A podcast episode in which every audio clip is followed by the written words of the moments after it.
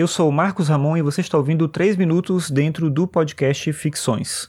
O Ficções é um podcast sobre filosofia e cotidiano e você pode ouvir os episódios no Spotify, no Deezer ou no aplicativo de podcasts da sua preferência.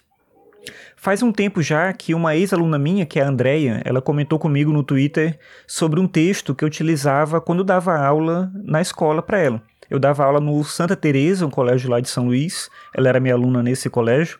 Eu utilizava um texto do Machado de Assis chamado Teoria do Medalhão. É um texto que eu acho que é interessante para poder pensar essa ideia da reflexão filosófica. Na época eu utilizava esse texto, mas ela comentou comigo e sugeriu que eu falasse sobre ele aqui no podcast porque ela releu o texto recentemente e ela não achou ele mais tão interessante assim como ela achou na época que eu tinha trabalhado na escola. Eu li agora também, porque fazia tempo que eu não via esse texto, só para contextualizar, é um texto do Machado de Assis que aparece num livro chamado Papéis Avulsos. É um texto de 1882 e, na verdade, esse texto se trata de um diálogo é um diálogo entre um pai e um filho. É o dia em que esse filho adquire a maioridade, chega na maioridade, e aí o pai vai então conversar com ele, dar umas lições assim de vida, dizer algo que é importante para a vida dele. E é curioso que todo o discurso ele é criado na verdade para dizer, para dar uma outra opção possível para esse filho. Ele diz que independentemente da carreira que o filho vai seguir, é importante ele ter um plano B. E o plano B nesse caso é ser um medalhão.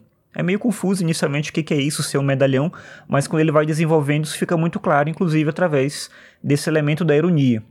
O Machado de Assis, por exemplo, começa dizendo, né, no caso o pai, dizendo para o filho que ele percebe no filho que ele tem uma incapacidade mental que habilita ele para ser um medalhão. E aí já fica claro isso que ser um medalhão é você não desenvolver ideias próprias, mas é você ficar alinhado com o senso comum, alinhado com os estereótipos que estão presentes na sociedade, se adequar às normas, aos princípios, não questionar nada, e assim você vai conseguir é, cargos, vai conseguir benefícios, você vai conseguir se adequar ao estilo de vida das pessoas e do mundo em que você vive. Isso é ser um medalhão. Ele vai falando sobre isso, desenvolvendo esse argumento. Eu acho que isso é interessante hoje, inclusive do ponto de vista da filosofia, ele chega a mencionar alguma coisa no final, ele fala sobre várias coisas, né? Sobre o exercício físico, que ele deve ser utilizado como uma forma de turvar ideias, que um medalhão deve andar sempre acompanhado, porque ficar sozinho te faz refletir, refletir é perigoso. Então ele vai colocando esses elementos nesse sentido. E aí no finalzinho do texto, o filho pergunta se não cabe para o medalhão nenhuma filosofia. E o pai responde o seguinte: abre aspas. No papel e na língua, alguma. Na realidade, nada. Filosofia da história, por exemplo, é uma locução que deves empregar com frequência, mas proíbo-te que chegues a outras conclusões que não sejam as já achadas por outros. Foge a tudo que possa cheirar a reflexão, originalidade, etc. Fecha aspas. Então aí fica claro, como eu falei, esse elemento da ironia, do perigo que é pensar por conta própria. Você deve conhecer as, os termos utilizados, as frases de efeito e utilizar elas em qualquer tipo de conversa, porque isso é eficiente, isso te torna alguém agradável e aparentemente conhecedor das coisas.